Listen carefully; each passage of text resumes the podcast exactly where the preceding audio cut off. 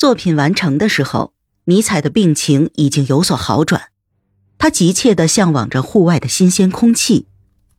他的妹妹从瑙姆堡赶了过来，将他带到了格里松山地。经过休养之后，尼采的头疼逐渐开始减轻，视力也开始恢复了。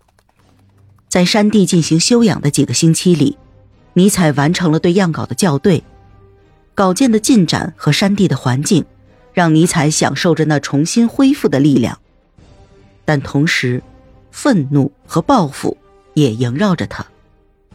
一天，他和妹妹一起去了弗里姆郊区，散步到了一个偏僻的小城堡边。看，这里是一个多么美丽宜人的隐居地呀！如果把我们的世俗修道院建立在这里，那将会是多么美丽啊！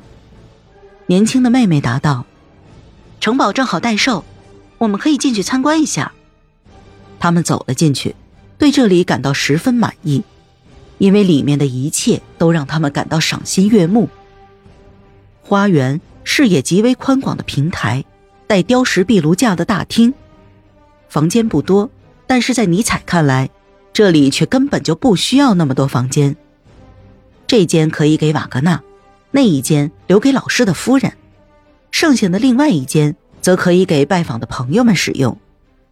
弗罗林·冯·梅森伯格或雅各布·布克哈特、格斯道夫、杜森、罗德、欧维贝克、罗门特可以经常住在那间房间里。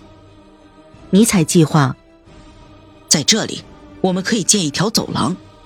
有了这个走廊，我们就不会受天气影响，可以边散步边交谈，因为我们不用写作，只需要少量的阅读，但是我们却不能缺少交谈。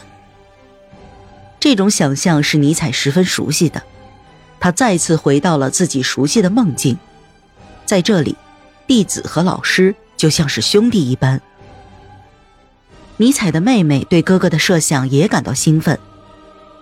也许你需要一个女管家，我是不二人选。他向房东咨询了房价，还给房东写了信，但是他在整个过程中却忽略了对很多事情的妥当处理。在提到这件轶事时，弗罗林尼采说：“我长得太年轻了，所以园丁们都以为我们是在开玩笑。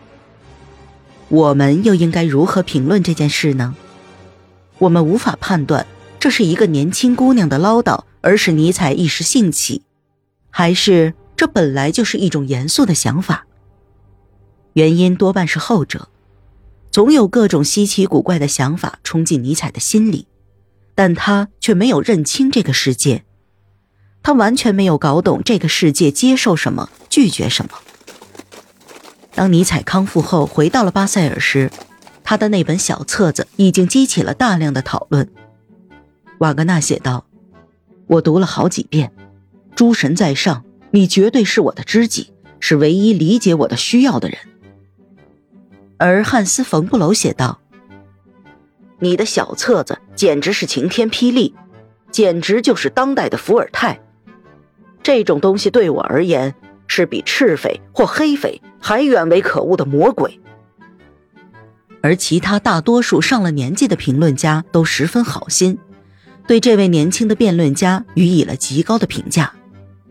用尼采自己的话说，格丁根的埃瓦尔德、布鲁诺·鲍威尔、卡尔·希尔德布兰特，这些都是最和善的德国人，都在为尼采说话。批评家在文中写道：“这本小册子的出现，让我们看到德国精神朝严肃的思想和理性的激情转向的希望。”但事实上，友好的声音却寥寥无几。尼采曾经写过：“德国精神正在德意志帝国手中走向毁灭。”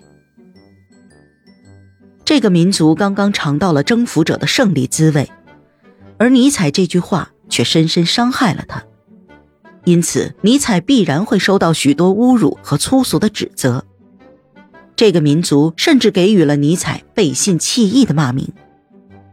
对于民众的反应，尼采感到非常兴奋。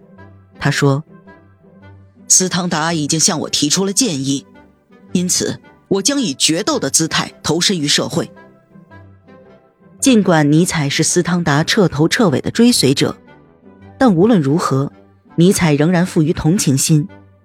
就在小册子出版的几个星期里，大卫·弗里德里希·施特劳斯就去世了。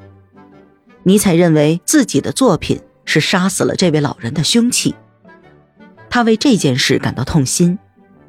为此，他的妹妹和朋友们给予了他无私的安慰，想要消除他的疑虑。可最终却都是徒劳无功。尼采坚持不放弃这种自责，在他的内心深处，这种自责是极为高尚的。